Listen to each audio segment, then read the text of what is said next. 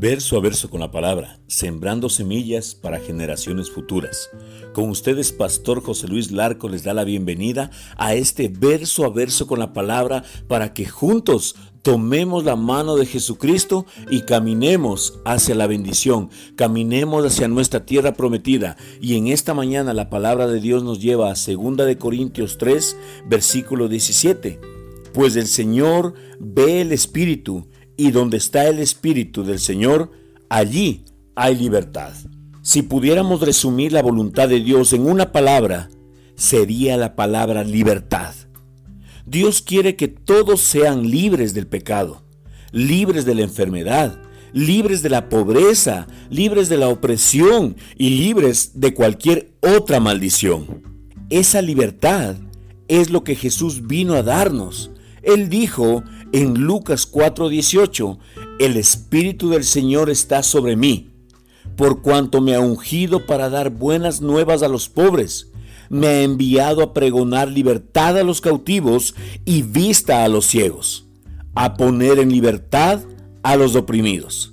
Jesús enseñó a sus discípulos a que hicieran lo mismo. Si usted es un creyente nacido de nuevo, deberá hacer eso también.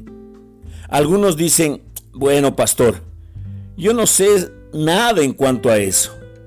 Puede ser que esa no sea la voluntad de Dios para este tiempo. Tal vez ya pasó, era para el tiempo cuando existían los discípulos. Pero la Biblia nos dice que Dios nunca cambia. Él no ha cambiado su voluntad para el mundo. Él no hace una cosa por un tiempo y luego cambia de parecer en cuanto a ello. La vida de Jesús hace más de dos mil años fue un cuadro perfecto de la voluntad de Dios.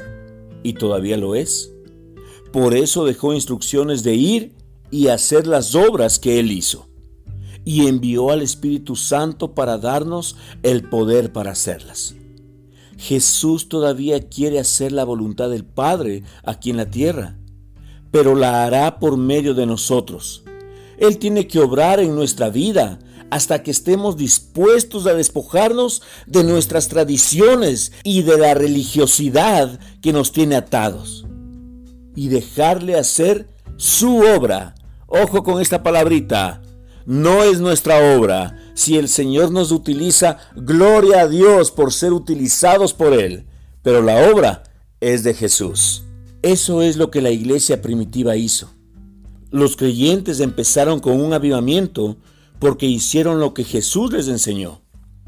Donde quiera que iban, libertaban a la gente. Oremos por la iglesia de hoy para que le traiga al mundo la libertad de Dios. Dejemos de poner en duda la voluntad de Dios y empecemos a llevarla a cabo. Actuemos. Jesús dijo que las obras que Él hizo, nosotros las haríamos también, y aún mayores. Lo encontramos en Juan 14, 12. Es hora de que empecemos donde Jesús terminó y traigamos libertad a los cautivos. Acompáñame a orar. Amado Padre, venimos, Señor, delante de ti, Señor, primeramente trayendo mi vida. En el nombre de Cristo Jesús, Señor, yo creo que soy libre de todo pecado Libre, Señor, de toda opresión. Libre, Espíritu Santo, de cualquier maldición generacional que quiera apoderarse de mi vida y de mi descendencia, Señor. Soy libre de cualquier enfermedad que el enemigo quiera poner en mi camino. Padre, en el nombre de Cristo Jesús, Señor, yo declaro, Señor, con mi boca, creyendo con mi corazón, que fui llamado, Señor, a traer libertad a los cautivos, Señor Jesús dar vista a los ciegos, Señor, y poner en libertad a los oprimidos, Padre. Gracias.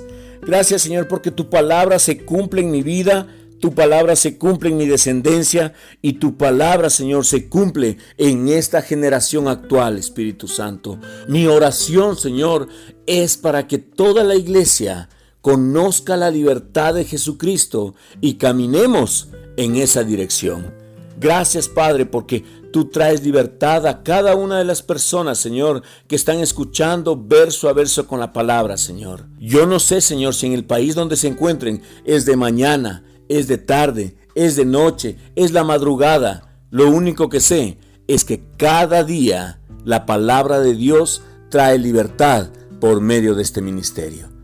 Él es el que se glorifica. toda la gloria y toda la honra para Jesucristo. Nosotros solamente somos instrumentos utilizados por Él. Gracias te damos, Padre, en el nombre de Cristo Jesús. Amén. Queremos conocerte, queremos saber de ti, queremos estar contigo en tus luchas, en tus alegrías, queremos estar contigo cuando lloras, pero también cuando ríes. Anhelamos saber de ti. Escríbenos al correo electrónico verso a verso con la palabra arroba gmail.com. Quisiéramos estar contigo en todo momento. Permítenos hacerlo. Y en esta mañana nosotros queremos declarar que la bendición del Padre está sobre tu vida. Declaramos que la voz de la iglesia de Cristo llega a las almas perdidas, en todos los rincones de la tierra y remueve toda venda que ciega su entendimiento. Declaro que la voz de la iglesia de Cristo penetra, cambia la mentalidad de cada una de las personas y les revela que el único camino de salvación se llama Jesucristo. Jesucristo te ama, nosotros también te amamos. Con amor, Pastor José Luis Larco.